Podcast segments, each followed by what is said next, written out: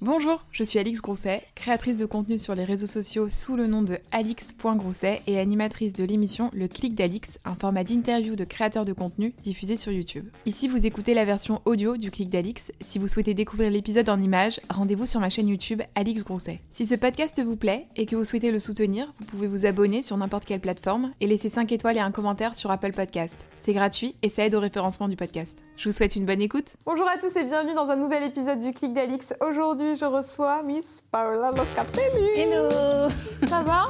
Ça va très bien et toi? T'es contente d'être là? Grave On n'attendait plus que toi parce que ça y est, j'ai fait. euh, Ça faisait tellement longtemps qu'on devait ouais. le faire déjà de base. Ouais, C'était il y a peut-être il y a six mois qu'on ouais je crois que c'est ça. C'était euh, quand t'étais à, t'étais à Saint... non, Biarritz Biarritz? Biarritz sûrement. Biarritz, Toujours ça. dans le sud. Et euh, c'est vrai que ton agent m'avait dit, bah, quand elle rentrera, on aura plus le temps de.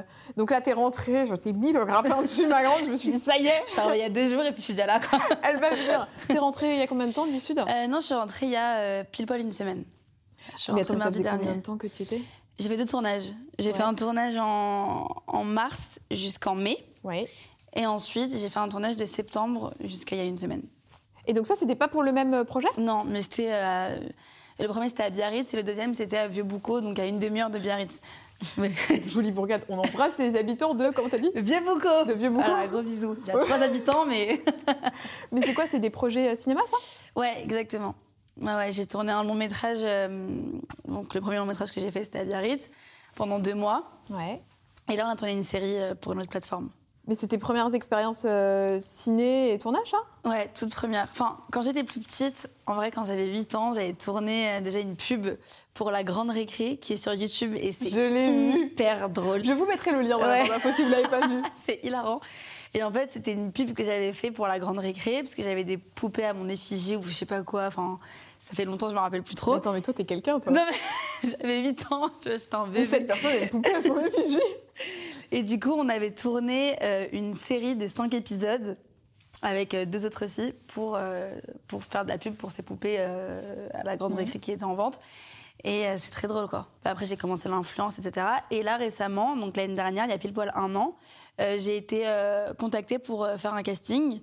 Donc, le casting du film que j'ai tourné. Donc, on m'a envoyé un mail en me disant Hello, est-ce que tu veux faire ce casting pour ce film?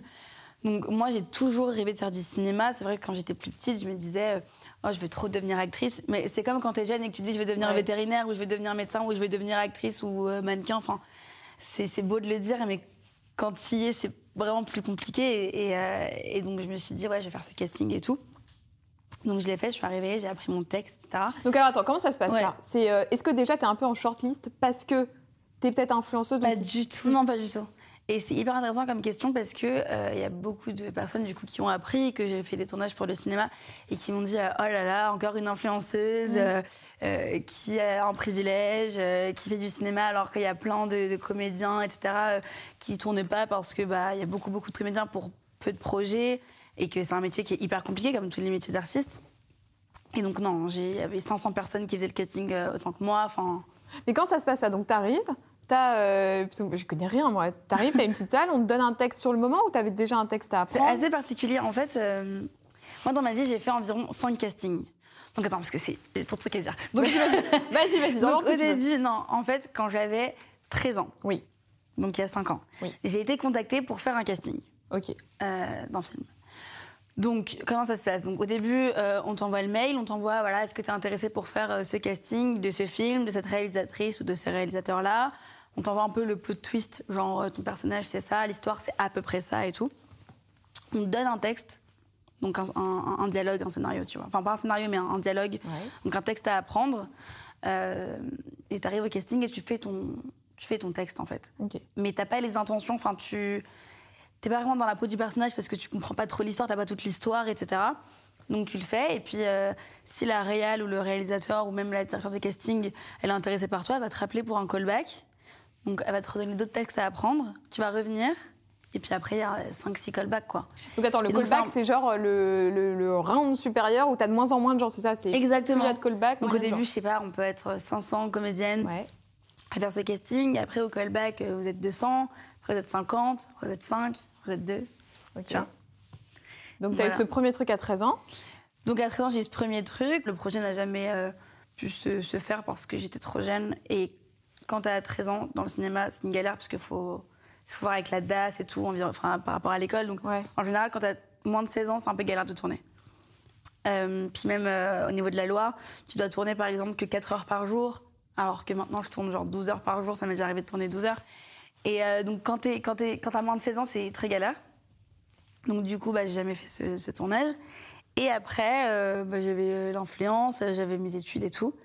Et bah, justement, on m'a contacté pour faire ce casting en, novembre. Ok. Quand tu, donc quand tu arrives, est-ce que tu penses que justement, comme tu me disais tout à l'heure, tu n'avais pas été favorisée par le fait que tu sois influenceuse. Est-ce que tu penses qu'au contraire, ça peut te défavoriser? Totalement.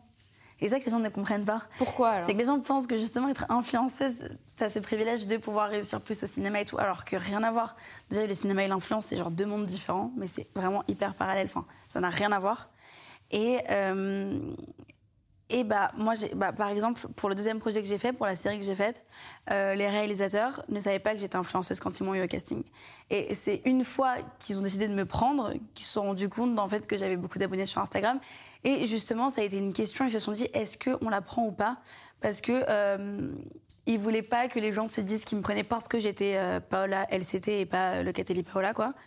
Et euh, et aussi, ils voulaient pas que les gens me voit comme Paola, mais il voulait qu'il me voit comme mon personnage. Tu vois ce que je veux dire? Ah oui, parce que, enfin, un truc tout bête, mais si tu joues quelqu'un qui est pas très sympa, euh, t'as pas envie que bah, ton image, toi sur les réseaux, t'as plutôt une image de fille quand même sympathique, euh, la bonne copine et tout. Et c'est vrai que si tu dois jouer un personnage un peu dur, qu'on se dise, euh, bah elle est pas comme ça.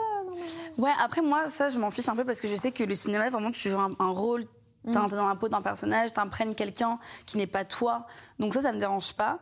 Mais c'est vrai qu'il euh, y a une peur, je pense, des réels, etc., qui disent quand tu prends quelqu'un de connu euh, pour sa propre personne, euh, on peut la, la, confondre avec sa propre personne. Tu vois, moi, j'ai peur aussi, quand mes projets sortiront, que les gens m'identifient à la personne que j'ai jouée, alors que je suis pas cette personne-là, tu vois. J'ai joué un rôle.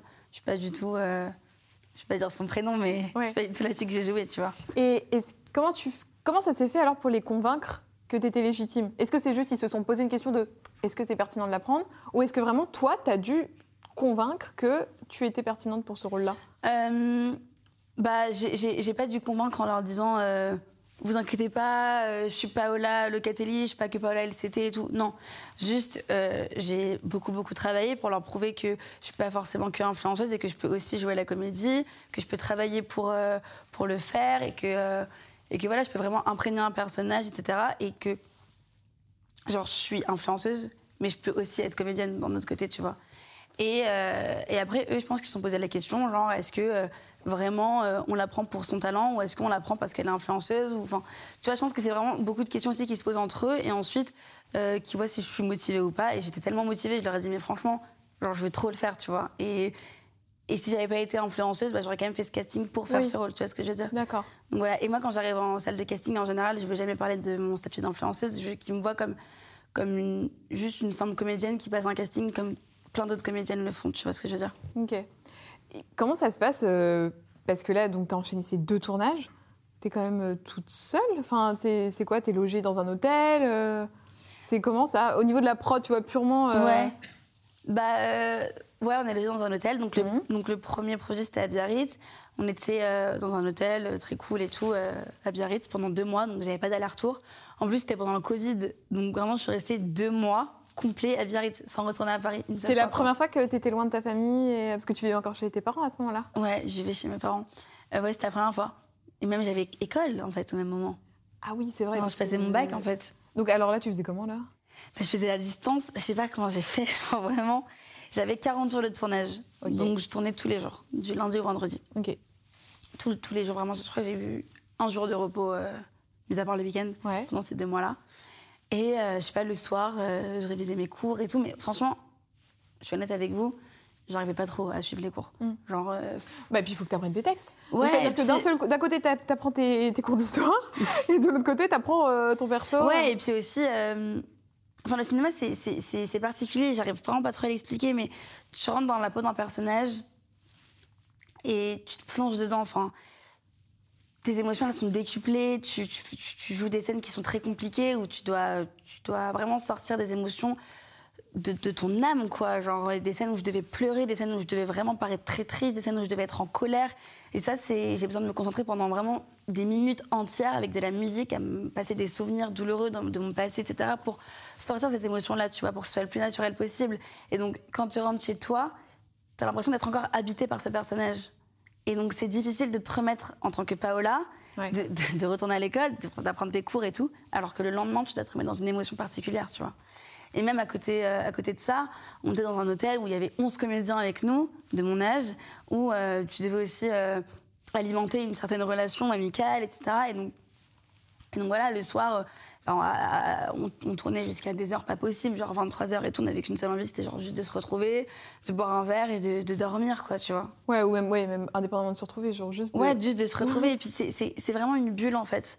Et, et moi, je l'ai jamais compris, enfin, genre, en gros, y a plein de j'ai plein de grands comédiens à moi qui me disaient ouais quand tu tournes c'est vraiment une bulle et tout machin tu veux toujours être avec les comédiens tu veux toujours juste te retrouver dans, dans, ton dans ta petite bulle quoi. Et moi je me disais mais non enfin même bien de voir ses potes de prendre un verre avec tes autres potes et tout. En fait pas du tout. Quand vraiment tu tournes pendant deux mois avec les mêmes personnes tous les jours et que tu vis des, des moments genre très uniques et très particuliers tu veux rester avec ces personnes là jusqu'à que le tournage se termine. Évidemment, après, tu, tu, rentres chez toi, ta vie quotidienne, elle reprend, mais c'est une bulle. C'est un peu comme, tu sais, quand t'es jeune, que tu vas en colo. C'est euh, exactement comme une colonie de vacances. Quand tu vas en colonie de vacances, euh, même quand tu pars en voyage, par exemple, en colonie dans un autre pays, et que tu te fais plein de potes, t'as pas forcément envie d'aller voir tes autres potes de Paris euh, en plein milieu de la semaine. Tu vois, tu vas rester avec tes potes, tes nouveaux potes, et après, bon, tu rentres, tu revois tes potes, mais voilà, c'est très particulier quand même. Et c'est vraiment une, une, famille qui se crée, et c'est des relations qui vont très vite tu vois. Tu te rapproches très vite parce que tu vis des choses très particulières. Euh, enfin, moi, à 3 h du matin, je vais me noyer dans l'océan à Biarritz avec un comédien. Je suis rentrée, j'ai l'impression que c'était euh, mon meilleur ami, quoi, tellement qu'on mmh. avait vécu un truc fort. Comment tu faisais Parce que, à la fois, enfin, en plus d'être comédienne, donc t'étais étudiante et en plus influenceuse. Ouais. T'as continué ou pas à bosser un peu sur les réseaux, à faire des placements, à j'ai essayé et tout? J'ai essayé parce que euh, ma communauté est hyper importante pour moi. Je les considère comme des potes, tu vois, genre. Mais euh, c'était compliqué. C'était compliqué parce que, encore une fois, tu es dans une bulle. Tu es dans une bulle et tu sors pas de cette bulle pendant deux mois. Et euh, moi, j'étais mon personnage pendant ces deux mois. J'étais, j'étais Paola, mais différente quand même, tu mm. vois. J'avais des nouveaux potes, j'avais. Euh, j'ai beaucoup changé, j'ai beaucoup évolué aussi pendant ces deux mois parce que tu apprends plein de choses et puis tu rencontres plein de monde et puis voilà. Mais euh, ce qui se passait, c'est que moi, du coup, je tournais du lundi au vendredi et quelques week-ends, il y avait mes agents d'influence qui venaient euh, dans le sud à Biarritz me voir et on faisait des tournages. Pour, euh, justement, il y avait un de tes agents qui m'avait raconté qu'il venait, qui descendait dans le sud pour t'apporter des, des, produits et tout que tu devais aussi shooter parce que tu devais aussi faire des collabs, tu vois, avec tes campagnes. Ouais, j'ai des, j'ai des contrats qu'il faut que je bah respecte aussi, tu vois. Quand t'as des contrats à l'année, tu peux pas leur dire. Bah, désolé, on fait une pause. Je suis, pas, je suis plus Paola, je suis mon autre personnage. Je peux pas, je peux pas dire ça, tu vois, ça n'existait pas. Mais du coup, j'avais des contrats et tout, donc forcément, il y a mes agents qui venaient du coup dans le sud, quelques week-ends. Euh, quand j'avais encore la force de shooter, quand j'étais pas trop fatiguée, ils venaient des week-ends et on, et on faisait du contenu euh, pour ces marques-là. Et même moi, j'essayais de faire des photos, de parler en story, d'être présente pour mes abonnés parce que euh, mon compte Instagram, c'est pas que du marketing, tu vois, je fais pas que des trucs de marque et tout. Mais il y a cette espèce de double pression aussi où tu te dis, ok, je sais que j'ai des collabs tel jour, tel jour, mais en attendant, je peux pas non plus balancer une collab le mardi, une collab le jeudi et entre temps rien poster. Ouais, c'est ça. Mais maintenant, enfin, avant, je me disais ça, je me disais, putain, je peux pas avoir une collab le mardi et le jeudi, rien poster le mercredi. Mm. Mais maintenant, franchement, euh, je, vis au jour le jour. Quoi. Si je veux poster, je poste. Si j'ai pas envie de poster, je poste pas. Euh, si je veux faire des stories pendant trois semaines, les faire plein de stories pendant trois semaines, je le fais. Si pendant une semaine, juste, je suis pas bien, j'ai pas envie de le faire, je le fais pas. Parce que juste, je fais pas semblant et je veux pas euh, juste sourire devant mes abonnés pour sourire, tu vois. Je pense que chaque personne est humain et moi, je suis pas que Paola LCT ou Paola Locatelli, je suis pas que l'influenceuse, je suis une vraie personne, je, je, je suis un humain comme tout le monde et j'ai mes états d'âme aussi, j'ai mes douleurs, j'ai mes, mes, mes, moments où je suis heureuse, mes moments où je suis triste. Mais voilà, j'ai 17 ans et, je grandis et je deviens une jeune femme maintenant et, et forcément j'ai voilà, des bad moods comme des moods qui sont géniaux mais j'ai pas envie de faire semblant devant, devant Instagram juste pour faire plaisir aux gens ou quoi. Juste être moi-même, être naturelle. Et mes abonnés, ils le voient bien. Tu vois, il y a plein de, mes abonnés qui me disent Ouais, là, on sent que t'es pas bien en ce moment, te force pas. Quand tu seras mieux, tu reviendras, ce sera, ce sera trop cool, tu vois. Mais ça sert à rien de faire des stories ou de faire des posts si t'es pas bien, si t'as pas envie de le faire, le fais pas, tu vois. Oui, puis aujourd'hui, t'es quand même arrivé on va pas se cacher à un niveau aussi de notoriété qui te permet, tu vois, aussi, euh, euh, si ça va pas, et ben, euh, de pas te forcer et de pas. euh, parce que faut quand même que tu fasses attention à ce que tu postes aussi. Je pense que tu as cette Ouais. pression ou pas de te dire, il y a beaucoup de monde là. euh, Mais moi, en fait, je vois tellement. J'ai l'impression que mon compte Instagram, c'est mon compte privé, en fait. Genre, Bah, compte- c'est bien. Ouais, j'ai l'impression que c'est mes potes. Tu vois ce que je veux dire? Et euh, après, ouais, en effet, il faut faire attention à ce qu'on poste. On a quand même une certaine responsabilité. Quand il y a des millions de personnes qui te suivent, tu postes pas n'importe quoi. Mais surtout que dès très jeune, tu as été hyper engagée sur beaucoup de sujets. Ouais, de sujets de société. Enfin, t'as Ouais. pas peur de te positionner non plus. De... Non, mais après, euh, avant de parler d'un sujet de société, ou par exemple, même quand je parlais du, du Black Lives Matter ou quoi que ce soit, avant de poster quelque chose, je demande quand même l'avis de ma sœur, de ma grande sœur. Ok. Elle a quel âge ta sœur? Elle a 24 ans. D'accord Enfin, Oula, pas dit ça, elle a 23 ans, pardon. Oui, oh, Je te euh, vieillis, Mélissa. Désolée, Mélissa. Désolée, Mel. la vraiment belle. Euh, toujours la vie de ma sœur ou la vie de mes agents, c'est hyper Ouais. important. Ou même la vie de mes potes, etc. C'est juste pour euh, avoir un avis extérieur objectif. Et je veux pas juste dire. Enfin, euh, des fois, je dis des choses, mais ça peut être hyper mal interprété. Donc, euh, juste demande l'avis pour. euh, Bah, surtout sur des sujets, oui, comme Black Lives Matter. Ouais, c'est des sujets qui sont assez délicats et il faut en parler du- d'une man- bonne manière. On te l'a demandé de te positionner dessus ou euh, tu l'as fait euh, naturellement Jamais, jamais. ouais. Personne m'a jamais demandé de, de me positionner sur un sujet. C'est moi qui me suis toujours dit, moi je vais défendre ce sujet, moi je vais parler de ça, euh, moi ça je tolère pas, donc je vais en parler, tu vois. Mm, mm. Euh, ça je trouve ça trop cool, donc j'en parle. En vrai, ça c'est moi qui décide. Et personne n'a le droit de me dire, de- tu vois. Non, mais je te le dis ça parce que Ouais, j'avais trouvé que c'était hyper. euh, J'ai toujours trouvé que c'était très pertinent la façon dont tu parlais de ce genre de sujet euh, et aussi pour les assos. Enfin, tu vois qu'il y avait une vraie cohérence. Euh, justement, je, je me demandais un petit peu comment tu étais encadré par rapport à ça, si c'était Ouais, bien toi sûr. ou si parfois il y a une telle pression que euh, euh, tu vois, tu te dis bon, il faut que je parle de ça. Et je Non. pense que justement, si c'est fait comme ça, c'est mal fait parce que finalement, tu n'arrives pas à communiquer comme tu le veux, alors que si tu le fais vraiment Tellement. avec le cœur. Exactement. euh, Bah, par exemple, pour le Black Lives Matter, euh, il y a eu un gros mouvement sur les réseaux, donc beaucoup de gens en parlaient. Au moment euh, où il y a eu l'assassinat de George Floyd, donc là c'était en juin 2020. Ouais. Parce que le mouvement il a commencé en 2013, j'avais Ouais. lu ça, mais c'est vrai que c'est sur Instagram ça a fait un, il y a eu un vrai regain à ce moment-là Ouais, en bien 2020 sûr. quoi. Bien sûr. Et toutes les violences policières qu'il y a eu Ouais. par la suite. Et euh, puis après, toutes les violences policières qui, sont re- qui ont ressurgi, tu vois, par rapport à, même à Adama Traoré, Mhm. son frère, etc.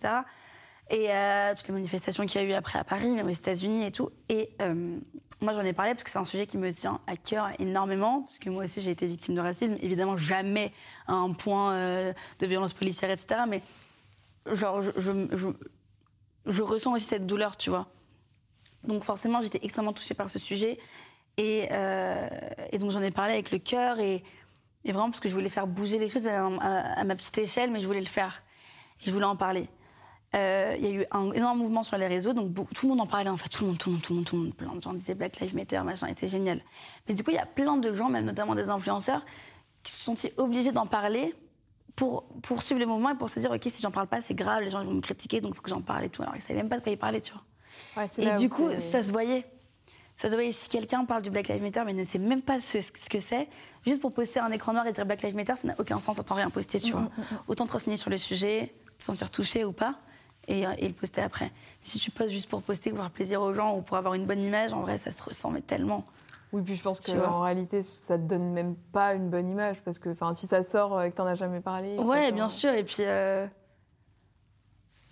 Enfin, faut, faut se renseigner, tu vois, avant de parler de quelque chose. Et quand tu dis que tu demandes euh, parfois conseil à ta sœur, bah, notamment pour des postes qui peuvent euh, nécessiter un peu un regard extérieur pour être sûr de ne pas dire de bêtises, et, et voilà. Est-ce que ta sœur est, enfin, fait de la com ou, ou pas Non, du tout? Pas du tout. C'est vraiment son Ah avis de grande sœur, quoi. Ouais, ma sœur, elle est en médecine, elle est en cinquième année de Ah médecine. Enfin, rien à voir, franchement. Elle et moi, c'est deux mondes opposés. Ma sœur, elle est, euh, elle est pas du tout réseau, Mm. elle est euh, plus introvertie, elle est plus réservée, euh, grave dans les études et tout, très scolaire. Ouais. Moi, tout le contraire, tu vois. Mm. Mais on- enfin, les opposés s'attirent. Moi, je l'adore, ma sœur, c'est ma meilleure pote. Mais, mais non, quand je demande à ma sœur, c'est plus au niveau des termes. Tu D'accord. vois, si le terme-là, il est bien par rapport à cette cause-là, si ça va être mal interprété, si ça veut dire vraiment ce que je pense, reformuler un peu mes phrases. Oui, puis tu Mais vois, pas parfois- forcément son, enfin, son avis, oui, il compte pour moi, mais mon avis reste le mien quand même. Si elle n'est pas d'accord avec moi, je respecte, mais c'est pas pour autant que je vais partager son Mm. opinion. Oui, ou c'est plus, tu vois, histoire d'avoir un peu de recul en disant Ah, si elle, elle a trouvé ça bizarre, Ouais. peut-être que d'autres gens vont Ouais, aussi c'est plus un, un- peu. euh, C'est plus un débat, un- Mm. enfin c'est plus un débat, une communication euh, entre elle et moi, mais après euh, mes idées restent les miennes et ses idées restent les siennes aussi. Et t'as d'autres frères et sœurs aussi? J'ai un petit frère Ouais. qui a 10 ans, c'est un demi-frère, donc il vit avec mon père à Reims, parce que mon père habite à Reims. Euh, et mon petit frère, ouais, il a, 10 non, mais non, il a 11 ans maintenant. Ah, il grandit trop vite. On se trompe dans les âges. Mais il a 11 ans, j'arrive C'est pas à y croire. C'est Comment il le vit, euh, ta notoriété, ton frère? Il s'en fout. Ah ouais Il est Mais trop drôle. il est- il est- Est-ce qu'il comp- ah, on comprend les réseaux à 11 ans? Oui, on comprend les réseaux. Ouais, bah 11 ans Ouais. maintenant, euh, ils ont tous TikTok, ils ouais. ont tous euh, les Oui, réseaux. donc il a vois. conscience quand même de ce que ça représente. Ouais, il- puis il est venu à Biarritz. Ah il est venu me voir sur un tournage à Biarritz, parce que mon, frère, mon, mon petit frère, il a 11 ans, mais il est très cinéphile. Il regarde plein de films, il écoute du Gainsbourg et Ah. tout, il est trop drôle. Il est hyper... euh, Il y a un petit truc artistique quand Ouais, même. grave, hein. est- mais mon frère, il est, il est brillant, il comprend, il comprend tout sur tout. Il a 11 ans, mais euh, il a tellement de maturité, d'intelligence. Mhm. Je, je suis fan de mon petit frère. Mais, euh, mais ouais, du coup, il est venu à Biarritz euh, me voir sur un, sur un tournage et puis il me disait Oh, c'est long, c'est long, c'est long les Ah. tournages. Non, il est pas du tout impressionné, il est juste content pour moi, il est fier de moi, et puis euh, voilà quoi. Puis il fait sa petite vie, il est avec ses potes, il joue au foot, il va à l'école, et puis voilà. Et ta maman dans tout ça, tu vivais chez ta maman, t'es peut-être un peu plus proche euh, physiquement de ta maman, non? Ouais. Ok. Beaucoup plus proche de ma mère physiquement. Euh, j'ai vécu avec elle bah, jusqu'à mes 17 ans. On a vécu à Vincennes, Mhm. euh, en banlieue parisienne du coup. Donc j'ai vécu avec ma mère, ma sœur et moi. Enfin, on a vécu toutes les trois ensemble, petit appartement de trois petites filles. Ouais. Et, et voilà, on a vécu à trois dans un appartement à Vincennes. Euh, ma sœur est partie assez jeune aussi, quand elle avait 18 ans. Moi, j'avais euh, j'avais j'avais 12 ans quand elle est partie. Mhm. J'avais 12 ans, ouais. Ah, donc t'as vécu un long moment avec ta maman aussi. Ouais, euh, j'ai vécu un moment avec ma maman, euh, bah, qu'elle et moi, quoi. Ouais. Et mon père a toujours vécu à Reims Mhm. ou en Lorraine, un peu plus loin. Et mais c'est très bien comme ça, parce que mon père, je suis très très proche de lui. Du coup, enfin, je, je suis très proche de lui. On s'appelle tous les jours. euh, c'est mon confident. On parle de tout. Et puis euh, même, euh, il a un rôle important dans mon, dans mon métier parce que euh, il supervise tout. Ah, Puis, il, euh, il travaille pour toi maintenant? Ouais, Bravo, madame. J'adore Ouais. quand les gens me disent qu'ils ont embauché euh, grave. un membre de la famille. C'est- Donc c'est à plein temps? Non, il, tra- il a son travail. Ouais. Il est directeur de banque. Ok. euh, dans l'Est. Mais euh, c'est mon... il gère toutes mes finances, en fait. C'est mon banquier. Ah oui, donc en fait c'est directeur de banque et directeur de la banque Paola. quoi. en fait, c'est ça quoi. Ça, il gère tout, euh, Ouais. toutes mes finances. Et puis même, euh, c'est une épaule sur laquelle je compte énormément. C'est une épaule sur laquelle je pleure, je rigole. C'est une personne hyper importante pour moi dans ma vie pro comme dans ma vie perso. Il supervise tout et puis il a des très très bons conseils même à me donner. Quand j'ai une collab, quand j'ai un doute, je l'appelle. Il me défend toujours, il me protège. Euh, mais à côté, euh, il est hyper rationnel et très terre à terre aussi. Donc euh, il me dit quand ça va pas, il me dit quand ça va aussi. Et, et ouais, du coup, il, il bosse pour moi. Et euh, mon beau-frère aussi, donc le mec de ma sœur aussi, Ouais. euh, bosse pour, pour moi avec mon père et tout. Donc c'est trop cool. Bien, ça va Ouais. Et est-ce que le fait d'avoir euh, quitté ta maman après avoir vécu aussi longtemps comme ça, toutes les deux, ça n'a pas été encore plus dur que si tu avais été dans un schéma, tu vois, de vie peut-être un peu plus, pas dire classique, mais si ta sœur était restée plus longtemps, Ouais, tu vois, enfin le fait d'avoir vraiment vécu toutes les deux ensemble comme Moi, ça. ça m'a fait de la peine quand je suis partie parce que je me suis dit, je vais la laisser toute seule. C'est ça, que j'osais pas te dire, mais c'est ça. C'est enfin, ça, ça euh, que je pense. C'est plus ça. Après, moi, je, je- depuis mes 15 ans, j'ai toujours été ultra indépendante. Ultra responsable, enfin pas forcément responsable, mais juste indépendante. C'est-à-dire que je me débrouillais. Déjà, j'ai eu de l'argent assez jeune, donc j'ai jamais, j'ai jamais demandé d'argent à mes parents, par exemple. J'ai toujours euh, géré mon argent toute seule, j'ai toujours euh, payé mes trucs toute seule et tout. Et ça, c'est. Enfin, en gros, j'ai toujours été très indépendante. Et voilà, je prenais le métro toute seule jeune, j'allais sur Paris toute seule jeune, j'allais à mes événements toute seule jeune. Enfin, voilà. Et quand je rentrais chez moi, euh, j'avais plus une relation avec ma mère. C'est ma mère, c'est ma, ma- ma vie, tu vois. Mais c'était plus coloc qu'autre chose. Vu que je rentrais tard. Euh, puis j'allais à l'école tôt, puis après j'avais mes shootings, mes événements, puis je revenais, j'étais crevée, puis je En devais fait, me vous vous changer. croisiez. On se croisait. qu'autre chose. ouais. En fait, c'est plus on se croisait et euh, on avait pas, on avait plus cette relation où j'allais au resto avec elle, où on discutait vraiment beaucoup parce que justement je bougeais trop et qu'elle elle travaillait beaucoup aussi. euh, Enfin, elle travaille de, 8h à, à 18h, elle rentre à la maison, elle est crevée, elle veut juste dormir et moi pareil, j'arrivais à 20h, je suis crevée, je vais dormir. Enfin, on se croisait et je partais beaucoup en voyage, etc. Donc maintenant que je suis partie, euh, que j'ai mon appart, notre relation est est beaucoup mieux parce que du coup maintenant on se voit que dans des bons moments. Alors que quand j'habitais avec elle, bah non, je disais à ma mère, bon bah c'est bon, on dînera de- Ouais. ensemble. On se voit demain au petit-déj Ouais, ou un ouais, c'est truc ça, on se verra ce soir, de toute façon je rentre pas tard, t'inquiète. Finalement je rentre un peu tard, mais mais, euh, mais voilà, du coup euh, non c'est bien comme ça. Et t'as réussi à dépasser cette espèce de culpabilité que tu pouvais avoir un petit peu de la laisser ou euh, enfin qui d'ailleurs n'est pas de la laisser finalement mais de Ouais, partir tu vois. C'est ça. Après, ce qui est cool, c'est que ma mère, euh, à 18 ans, elle est partie de chez elle, elle est partie vivre à New York, elle est partie Ah, vivre à Londres. Ma mère aussi, elle, bon, elle- elle a vécu, euh, bon, elle, a- elle avait une famille euh, très très modeste, etc. Mais elle s'est toujours débrouillée. Donc à ses 18 ans, je sais pas, elle avait même pas de thune, elle s'est barrée à New York en tant que fille au père pendant, elle est restée là-bas je sais pas combien de temps, après elle est allée à Londres, après elle est allée vivre en Martinique, en Jamaïque, je sais pas où, enfin partout dans le monde, au Brésil et tout machin. Donc ma mère, elle a toujours été un peu comme moi. Je enfin, je suis- enfin, moi, je suis comme elle plutôt. Ouais. Je suis vraiment comme ma mère, je le ressens beaucoup mentalement, c'est-à-dire que je suis très débrouillarde et euh, donc elle comprend. Même elle, à 18 ans, elle s'est barrée de, de- de chez ses parents, tu vois. Donc après, oui, bien sûr, je, je culpabilisais de me dire, ah, je vais la laisser toute seule. Elle a toujours vécu avec ses deux filles. Déjà, quand ma grande sœur, elle est partie, un- ça a été un coin un petit peu dur pour elle, mais elle s'est dit, il y a encore Paola, mais là, Paola, elle, elle part, je suis De toute façon, enfin. Paola, que tu partes maintenant ou dans deux ans, finalement, la finalité est la même. C'est qu'à un moment donné, tu quittes le nid, quoi. Bien même. sûr, et puis. euh, Et puis j'étais tellement pratiquement jamais chez moi, on se croisait tellement que finalement ça change pas grand chose. Mais après, oui, j'avoue, se dire ah, la présence de ma fille, elle est quand même dans sa chambre Ouais. là. Je me réveille le matin, je vais la réveiller le matin, je vais ouvrir la porte. Voilà, réveille-toi, il est 7h du mat, tu vas être en retard à l'école. Mm. Tous ces petits trucs quotidiens de la vie qu'on n'a plus, puisque j'ai grandi, Ouais. etc., euh, sont un petit peu plus difficiles. Mais bon. Aujourd'hui, tu travailles quand même essentiellement avec. euh, ben, avec, enfin, tu es ton propre euh, métier, si tu veux, enfin, même ton corps, ton visage, parce que tu prêtes ton image aussi à des marques. Qu'est-ce que, comment tu gères ça? De, Tu vois, tous les jours, de devoir travailler avec ton visage, ton corps. Quel rapport t'entretiens avec ton corps dans un monde euh, qu'on connaît sur les réseaux sociaux où on est quand même beaucoup scruté, beaucoup jugé? Est-ce que tu arrives à prendre du recul là-dessus? Comment est-ce que tu gères toute cette pression? Euh, si j'arrive à prendre du recul là-dessus, euh, ça dépend. Moyen. En fait, déjà sur les réseaux, il y a des normes. Il y a des normes de beauté, des standards de beauté. Ouais. Et même si aujourd'hui tout le monde dit non, mais il n'y a pas de normes, il n'y a pas de ça, il n'y a pas de standards, etc., finalement, les normes, elles sont toujours là, tu vois. Et, et voilà, une fille, une femme belle, forcément, elle doit être fine, elle doit être, euh, elle doit être comme ça, elle doit être comme ça, d'avoir les formes là où il faut, machin et tout. Et donc, tu as des formes de complexes qui vont se créer. Et euh, moi, je reçois beaucoup de questions sur Instagram, et ça me, ça me fait rire en vrai. Mais je comprends pourquoi les gens me posent cette question, parce que euh, sur Instagram, les gens, ils me voient directement comme la fille jolie d'Instagram, la petite métisse euh, qui sourit et tout. Donc forcément, elle n'a pas de complexe, forcément, elle, est bien dans sa peau et tout. Alors que franchement, quand tu vas sur Instagram et que tu vois autant de filles euh, tellement belles, tellement avec un, corps de ouf et tout, oui, tu te crées des complexes. Et euh, que ce soit moi, que ce soit toi, que ce soit toutes les filles derrière ces caméras, oui, on se crée des complexes inconsciemment en voyant ces filles-là sur Instagram. Donc oui, c'est compliqué des fois.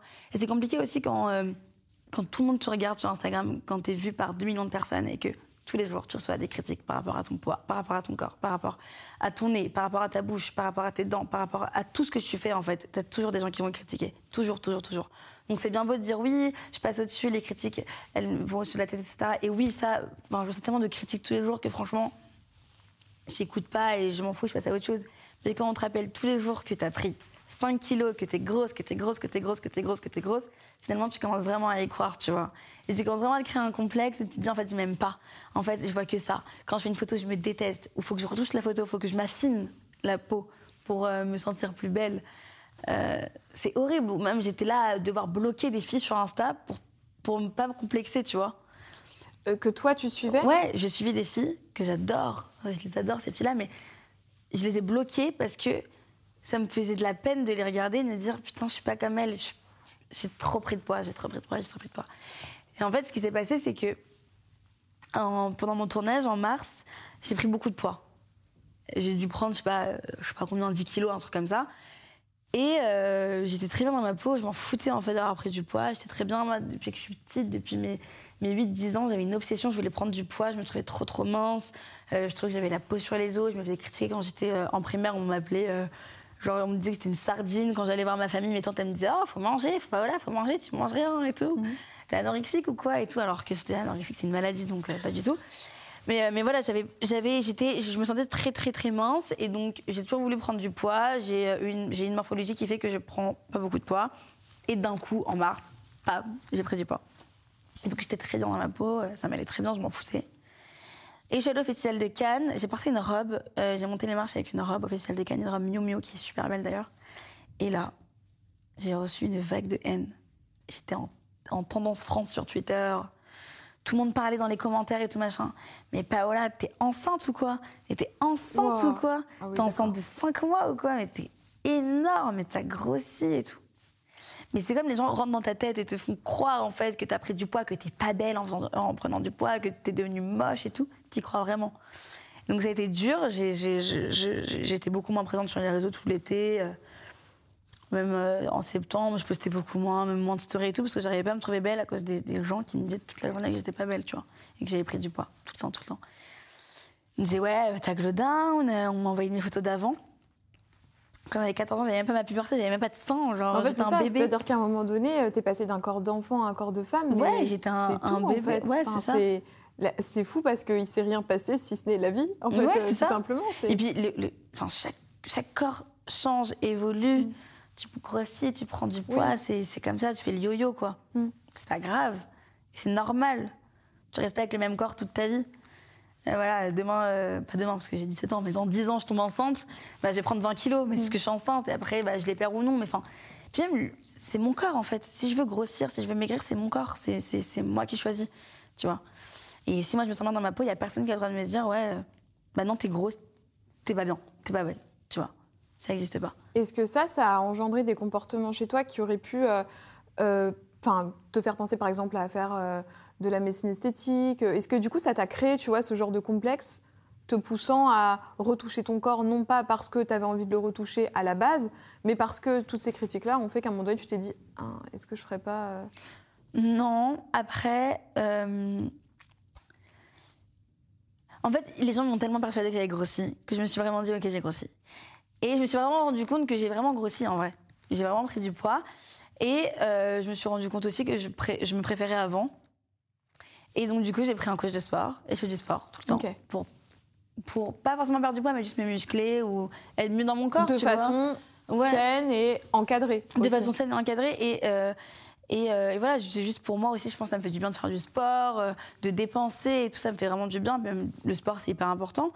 Et j'adore ça. Donc voilà et puis aussi pour perdre un peu juste pour être bien dans mon corps. Là, je dis pas ce que j'ai envie de perdre, je dis pas, je dis pas où j'ai envie de prendre ou quoi que ce soit, mais juste pour être bien avec moi-même. Et, euh, et du coup, non, jamais, euh, jamais eu envie de, de- de- de faire de la chirurgie esthétique. Après, chaque personne qui le font, je respecte totalement, il n'y Oui. a pas de souci. Mais euh, non, j'ai jamais, euh, jamais voulu en faire, jamais pensé à ça non plus. Mais ouais, euh, je postais plus de photos en fait. On me prenait en photo et je disais en mode, non, j'aime pas, je suis grosse. Non, j'aime pas. Je faisais un tournage pour une marque. Ah non, j'aime pas. Semaine prochaine, on fera. Faut que je perde du Ah ouais, Je du ah poids. ouais, parce que du coup, ça a impacté aussi ta vie. Mais grave, je- mes, mes agents, les pauvres, ils devaient péter un câble. Genre, ils disaient non, j'aime pas.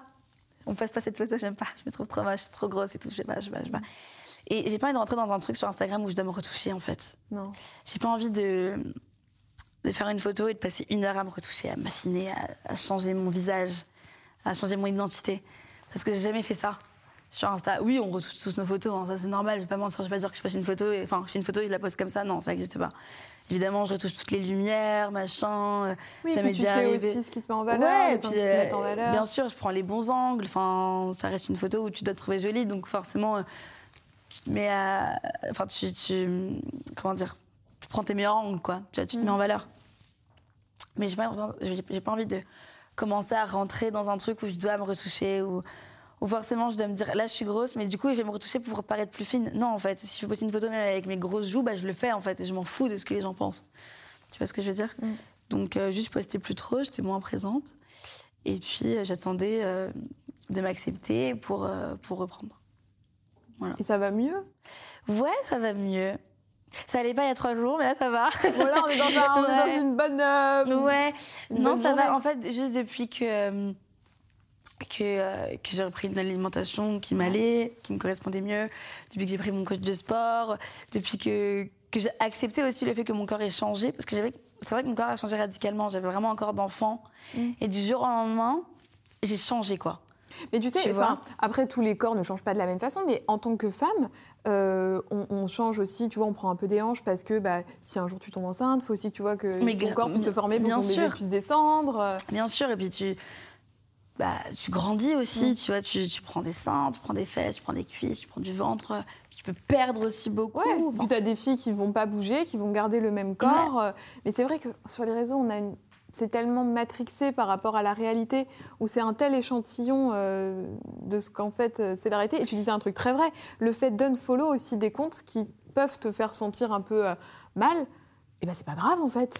Enfin, Tu Ouais. vois, euh, il faut que tu passes un bon moment quand tu es sur les réseaux. Quoi. Ouais, Donc, c'est ça. euh, si c'est pour te sentir mal, bah unfollow. Ouais, et- c'est ça. Mais c'est-. En fait, c'est juste les gens qui te mettent trop dans une case. Moi, les, les gens me suivent euh, depuis que j'ai 13 ans. Donc, ils m'ont vu vraiment changer, évoluer. J'ai changé, Ouais. de, changé de corps, changé de tête, j'ai changé mentalement aussi. J'ai plus les- du tout les mêmes idées, j'ai plus les mêmes convictions, j'ai plus les mêmes ambitions. Enfin, euh, ils m'ont connue, j'étais en quatrième au collège, je me faisais harceler. J'habitais chez ma mère. Aujourd'hui, euh, j'ai 17 ans, euh, j'habite toute seule, je travaille avec d'autres marques, je fais du cinéma. J'ai changé. Je suis plus la même qu'avant. J'ai changé de, personne, de perception. J'ai, plus les mêmes relations amoureuses ni amicales. Enfin, j'ai changé, tu vois. Et les gens n'arrivent pas à le comprendre. Les gens, généralement, enfin, euh, il y en a plein qui arrivent à le comprendre, il y en a plein qui me soutiennent et je les aime d'amour. Il y en a beaucoup plus qui me soutiennent que des gens qui sont méchants. Et ça, heureusement, sinon je me poserais des questions. Mais euh, les gens me disent Ouais, mais il y a trois ans, t'étais pas comme ça. T'étais beaucoup plus mince. euh, T'avais, t'avais moins de joues. T'étais Là, tu vois, ça. depuis tout à l'heure, on parle que d'un truc. hein. Mes joues? Non, c'est le Ah. poids. Ah, le poids, C'est ouais. vraiment ça qui a l'air ancré chez toi, enfin Ouais. dans ton mal-être et ce qu'on te reproche, euh, si tant est que ce soit un reproche, tu vois. Ouais, et puis même, j'ai fait une foire aux questions il y a un mois où je parlais de mon poids, où il y a quelqu'un qui m'a encore posé la question Ça te fait quoi d'avoir grossi comme ça? et tout Et donc là, j'ai vraiment envoyé un long message, envoyé un long texte où expliqué en fait. C'était pas, je me suis fait d'avoir pris du poids, c'était juste, c'est mon corps et je fais ce que je veux et c'est comme ça et c'est le corps d'une femme qui change, quoi. Et je, je des messages en mode Non, mais ça va, t'es passé d'un 36 à un 38. Non, mais ça va, euh, t'es pas obèse ou quoi. Et je me disais Non, mais bien sûr, j'ai pas dit ça. Ah oui, parce que de l'autre côté, Ouais, on me reprochait de dire que j'ai pris du poids alors qu'en fait, j'avais pas. Enfin, pas que les gens assez pris de poids Ouais, pour non, mais tu sais, ça- part dans des trucs où genre, mais juste. Stop. C'est dur à supporter quand Ouais. même, je pense, quand t'es jeune, en, en plus parce que t'es en construction et que ta vie aussi sur les réseaux a été jalonnée de moments euh, de buzz, entre guillemets, enfin, tu sais, de moments forts. Euh, quand t'as commencé sur les réseaux aussi, c'est parti d'une vidéo qui est devenue hyper virale d'un coup. Comment ça, par exemple, tu le vis quand t'es très jeune et que d'un seul coup, tu trouves ta tête qui fait le tour de Twitter, quoi? Ouais, c'était chaud ce moment-là. C'était. euh, C'était en mai 2016. Ok. Donc là, t'as quel âge? Sur ton premier gros buzz? 12 ans, 13 ans. 12 ans. Et là, pour ceux qui 13 ne suivaient pas Paola à ce moment-là ou qui n'ont jamais vu cette vidéo, c'est une vidéo. Je tu dis que tu manges Vous disiez que je mangeais mes ongles des pieds. Voilà, bon. C'était Voilà. un truc de second degré ou euh, voilà. ouais, en fait, c'était particulier parce que euh, moi, j'ai commencé YouTube quand j'avais 12, j'avais 11, 12 ans. Je sais pas, j'avais commencé avec ma cousine en Lorraine avec un, une caméra genre toute pétée et tout. On avait commencé à faire des, des vidéos YouTube parce qu'on était très fans de Sullivan, de Jules, d'Antonin, de Gloria. Moi, j'étais archi fan de la team Weedy, de la team LA aussi, de- des anciennes Ouais. teams là. J'étais trop fan de, j'étais fan de Sullivan, mais à un point, j'avais, j'ai acheté toutes ses merch, j'avais des posters de lui dans ma chambre. Enfin, Ah oui, Ouais, C'était très. ouais, J'ai des photos avec lui où je pleurais, je Ah, c'est là et tout. Et, euh, et du coup, j'ai commencé à faire des, des vidéos un peu comme eux, tu sais, quand tu veux Mm. copier un peu ton idole et tout.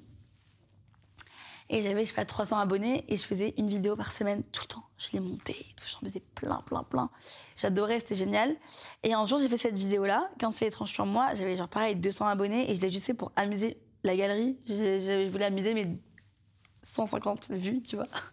Et euh, ce que je disais, c'était même pas vrai ou quoi, c'était juste. euh, je voulais faire une vidéo un peu originale. Ouais. Oui, parce ce que, tout le monde suis fait dit. cette vidéo 15 fois originale, donc vas-y, il faut trouver des faits que personne n'a vu. Ouais, Genre, à pas, part mais- euh, je déteste Harry Potter. euh, Mais en tout cas, vraiment, et là je l'aurais dit avec autant de recul, ça fait 5 ans que cette vidéo est passée. Je l'aurais dit si je voulais vraiment faire du buzz. Vraiment, pour le coup, j'ai posté cette vidéo. Je me serais jamais dit. Mais pas à 12 ans, tu t'as pas ce truc Non, mais il y a plein qui me disent non, mais voilà, on sait très bien, t'es trop intelligente, tu l'as fait parce que tu savais que ça allait faire du buzz. Pas du tout, ah j'avais même pas Twitter, genre. Pas du tout. Moi, j'ai vraiment, je l'ai posté euh, de mon plein gré et je, me, je m'étais jamais dit, ouais, ça va percer et tout. Pas du tout. Je pensais pas du tout à ça. Vraiment pas. Sur Twitter, il y avait ma tête partout et tout, mais euh, tout le monde me critiquait. Enfin, c'était. Euh, ah, c'était pas gentil, ouais. Ah non, c'était vraiment très très méchant. Genre, ouais, Paola, déjà on m'insultait par rapport à mon physique encore. Genre, comme j'avais une grosse bouche. Sur la vidéo, j'ai vraiment une bouche très pulpeuse. on me disait des trucs atroces à 12 ans. On me disait que j'avais une bouche de suceuse. J'ai genre 12 ans, les gars, je sais même pas ce que c'est, genre. Et euh, on me faisait des menaces de mort et tout, enfin des trucs de ouf, comme si j'avais dit un truc euh, hyper problématique, alors que non. Je, dis que je mange mes ongles de pied. Bon, ok, ça peut paraître dégoûtant ou quoi que ce soit, mais même si ça je le fais, ne justifie pas euh, une menace de mort. Évidemment, et puis si je le fais, c'est mon problème. Encore une fois, genre. Enfin, je ne dis pas mange ses ongles de pied, tu vois. Genre, ça va, tu sais que je suis à deux doigts de renommer cette interview. si je mange mes ongles de pied, c'est mon problème. c'est mon problème. Enfin, c'est mon souci. Et, euh, et, non, je me suis pris des vagues de haine, mais c'est surtout au collège en vrai. Parce que ça, après, euh, ça, du coup, ça déteint sur le mais collège. Oui, j'avais une CPE euh, qui me disait Tu fais trop d'engouement au collège, donc il faut que tu arrêtes tes activités, sinon tu sors, quoi. Sinon on te vire.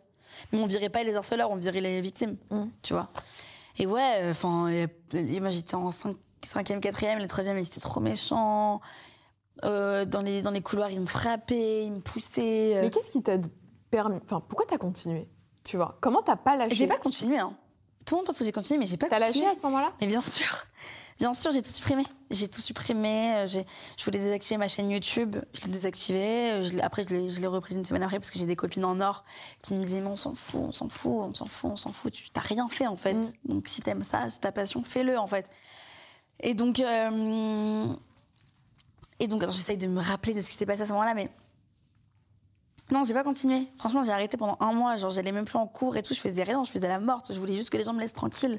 Ça durait trop longtemps, cette histoire. Je me disais, mais non, j'ai juste voulu poster une vidéo. Ça devient beaucoup trop viral. Ça, ça, prend un engouement énorme. Je veux pas que ça se passe comme ça.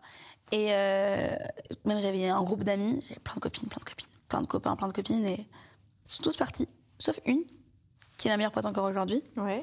Que j'ai connue quand j'avais deux ans. Elle s'appelle comment? Cyrine.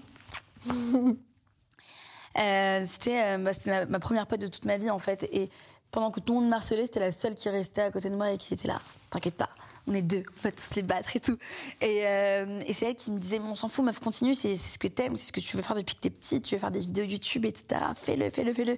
Et en parallèle, j'avais des Jules qui m'envoyaient des messages en me disant, ma petite Donc attends, Jules, Sandy Jules? Jules, Sandy Jules qui m'envoyait des messages en me disant, ma petite Paola, j'espère que ça va, t'inquiète, je suis passée par là, si tu veux, on s'appelle et tout ça, je peux t'aider et tout. Mais moi, j'étais fan de lui à cette époque, c'était pas mon pote en fait, j'étais fan de lui, j'allais à ses meet-up. Et donc, il me connaissait via ses meet-up. Il me disait, mais je me rappelle de toi, je t'ai vu à un meet-up, tu pleurais, tu m'as demandé C'est gentil quand même d'être venu te C'est trop gentil. Euh, comme ça. C'est adorable, franchement. Euh, c'est adorable. Même Sullivan et tout, on s'appelait. Et après, je suis devenue amie avec eux. Par, euh, bah, on s'est appelé, ils m'ont aidé et tout. Je suis devenue amie avec eux, je sais même plus comment. Et au bout d'un mois, j'ai repris les réseaux et donc de là, je suis allée sur Instagram parce que j'ai eu une forme de rejet envers YouTube. YouTube, c'est une plateforme euh, que j'adore parce que j'ai commencé sur YouTube et que j'adore YouTube. Mais j'ai un rejet, en fait. Je suis un peu trauma de cette plateforme. On m'a tellement lynché dessus, ça a tellement été radical, on m'a tellement, genre, humilié, dit des choses tellement atroces que j'ai un vrai rejet envers cette application et je n'arrive plus à poster. J'arrive plus à... Alors que j'adorais, j'avais une vraie communauté, j'ai un format euh, moins superficiel. Et j'adorais, mais j'arrive plus. Franchement, c'est horrible parce que les gens me demandent tout le temps, mais c'est quand tu reprends YouTube et tout. Et j'arrive vraiment plus, quoi. C'est fou que cet événement, tu vois, t'es aujourd'hui encore un impact alors que vraiment t'as tellement évolué, ta carrière, elle est. Euh, ouais, mais je pense que dans la vie, peu importe ce que tu. Enfin, peu importe quelle chose tu traverses, euh, que ce soit euh, dans le domaine du travail, familial, peu importe même si tu passes au-dessus et que tu pardonnes ce truc et que tu te dis, vas-y, c'est une étape de ma vie, je tourne la page, c'est un nouveau chapitre de ma vie et tout, il y a quand même des séquelles qui te restent, tu vois, dans, le crâne et ce genre de choses. Et voilà, la séquelle qui est restée, c'est juste que euh, YouTube, vraiment, j'arrive plus. Et euh, je me suis aussi forgée, c'est-à-dire que grâce à ça, j'ai pu faire face à plein d'autres insultes plus tard. C'est vrai que quand tu démarres avec un tel buzz, tu sais, ça me fait penser un peu à Sullivan.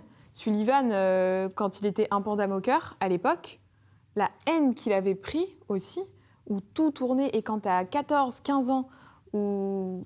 Non mais Sullivan, il y a quand même une- eu une pétition, je sais pas, eu je sais pas combien de signatures pour qu'on le tue sur la place publique. Ouais, sur Facebook, ouais, un truc comme ça, je me souviens. Mais franchement, mais là, je- moi je comprends pas ces gens. Je te jure, j'ai de la peine pour eux. Je suis pas énervée contre eux, j'ai de la peine. J'ai vraiment de la peine. Parce que je pense que c'est des gens qui se sentent vraiment mal dans leur peau, en fait. Et qui ont besoin d'extérioriser leur mal-être chez quelqu'un qui veut réussir. Et c'est tellement dommage et triste, tu vois. Parce que franchement, moi, je me faisais insulter quand j'étais au collège et tout, par des petits cons, des troisièmes et tout machin. Aujourd'hui, sur Instagram, il y a encore plein de gens qui m'insultent. Je reçois encore des grosses putes euh, tous les quatre matins, tu vois. Mais dans la rue, il y a personne qui m'insulte. Et une telle facilité à insulter les gens euh, à travers un écran que les gens, ils en profitent, tu vois. Alors qu'en vrai, il n'y a plus personne. Personne ne va venir te voir pour t'insulter. Mm. Tu vois. T'as l'impression que t'as réussi aujourd'hui? Enfin, en- Déjà d'un point de vue perso et, euh, et sur le pro, t'es sur le, le chemin que tu t'espérais? Après Euh, tout ça Non, pas réussir. Je pense que j'ai atteint des objectifs, Ouais. euh, que j'ai j'ai persévéré, que voilà, mais j'ai pas réussi. Enfin, Alors c'est quoi réussir pour toi? c'est une bonne question. Pour moi, réussir, c'est tout, enfin, c'est, c'est, c'est, c'est, c'est tout au long de ta vie, en fait. J'estime que je suis très jeune, que j'ai 17 ans, que j'ai encore plein de choses à explorer, à découvrir et que, et que j'ai plein encore d'objectifs à atteindre. Et euh, donc, j'estime pas avoir réussi. Euh, réussir, c'est. Putain, je sais pas. Attends, faut que je me concentre pour, euh, pour répondre à cette question. Tu sais, on peut le dire, Mais- on peut diviser en deux. D'un point de vue perso, qu'est-ce que ce serait une réussite personnelle pour toi? Est-ce que la réussite personnelle, elle passe par la vie de famille? Ce qui n'est pas forcément le cas de tout le monde, tu vois. Tu as des gens pour qui, euh, par exemple, avoir des enfants, c'est une réussite. Avoir une famille, c'est une réussite. Pour qui d'autres, ce serait peut-être faire un tour du monde, ou euh, voilà. Et la réussite dans le travail, peut-être un objectif final que tu te vises en mode, euh, bon, le jour où euh, je suis premier rôle euh, d'un film qui fait X millions d'entrées, là, je me dis, euh, là, j'ai réussi. En fait, le mot réussir, j'arrive pas à. Tu te dis que c'est une finalité, peut-être? En fait, pour moi, le mot réussir, c'est vraiment genre. Enfin, pour moi, ça veut tout et rien dire, quoi. Parce que, ok, tu réussis un truc, mais après. Euh, j'ai atteint pas mal d'objectifs, mais il y en a encore tellement d'autres à atteindre. Et je pense que plus tu grandis, et plus tu as des objectifs que tu veux atteindre. Il y en a qui arrivent, il y en a qui repartent. euh, Mhm. Et, euh, et moi, euh, j'ai plein d'objectifs que j'ai pas encore atteints. J'aimerais, j'adorerais aussi faire le tour du monde. J'adorerais faire euh, plein de films. J'adorerais réaliser. J'adorerais écrire. J'adorerais plein de trucs que j'adorerais faire, tu vois. Et d'un point de vue perso, parce que tu es très discrète sur ta vie personnelle, Sérieux? Ta vie amoureuse, tout ça. Ma vie amoureuse, ouais, c'est vrai j'en parle, parle pas, pas. du tout, hein, de ma vie amoureuse. Pourtant, j'ai une vie amoureuse, Ah. mais j'en parle pas. Ouais. Pour protéger ça?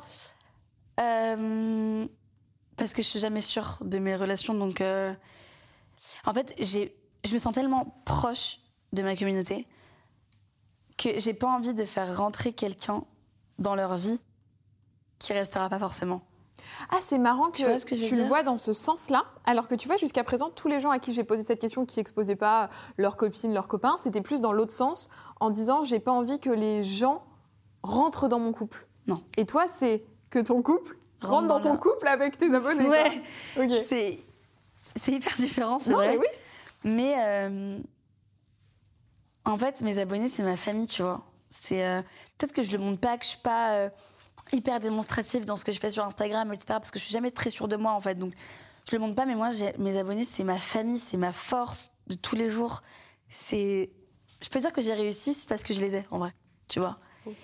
Je suis hyper fière d'eux parce qu'en plus, je, je parle beaucoup de mes engagements, notamment avec Aïda, mon association. Ouais. Et ils sont tellement engagés, ils sont tellement motivés. Mais je les aime, mais franchement, j'ai même pas de mots pour décrire mon amour pour eux, tu vois. Et quand je montre quelqu'un sur Instagram, eh ben, c'est une chance pour la personne que je montre parce que mes abonnés vont la voir. Tu vois ce que je veux dire? D'accord. et donc, si je monte mon copain, pas mon copain, mon crush, pas mon crush ou quoi, et ben, je sais que cette personne-là va rentrer dans la vie de mes abonnés et je veux leur montrer une personne de confiance. Je veux, je veux que mon copain ou que mon crush ou peu importe soit quelqu'un de bien pour eux aussi. Et voilà, euh, moi sur Instagram, euh, je montre que Jules, euh, je montre Maya, je montre Cyrine, ma meilleure pote, je montre mes agents parce que c'est des gens qui sont vraiment dans ma vie et euh, j'accepte que euh, mes abonnés les aient dans la leur aussi. Donc voilà, mais c'est vrai que dans ma vie euh, amoureuse, j'ai 17 ans, euh, voilà, je suis jeune et tout, euh, je sais que c'est des choses qui viennent, qui partent, c'est jamais stable ou quoi que ce soit. Donc pour l'instant, je préfère ne pas en parler. Le jour où je serai vraiment sûre, bien sûr, je ferai les stories au mariage, la robe. Est-ce que vous validez ou pas? Tu vois? Mais mais après les gens, en fait, je pense que c'est normal que les gens rentre dans ta vie privée à un moment donné où tu es tellement exposé, tu peux pas demander à, ce que les gens te posent aucune question, tu vois. Enfin, oui. Je veux dire, c'est normal au bout d'un moment. Euh, ouais, je comprends. Que les gens veulent rentrer, veulent savoir un peu plus. Parce qu'ils s'intéressent à toi et c'est pas forcément de la malveillance, tu vois. Mm. Des fois, ça peut paraître déplacé, mais en général, c'est toujours bienveillant, tu vois. Mais en tout cas, il y en a qui sont peut-être restés jusqu'au bout de cette interview. très long, parle beaucoup. Ça y est, on a, on a terminé, on a balayé là euh, pas mal de ta vie, en tout cas. Euh, ça t'a plu? Ouais, c'était trop cool. Ça passé un bon moment Ouais, j'ai failli pleurer 15 fois, mais c'était trop cool. mais je ne l'ai pas vu du tout.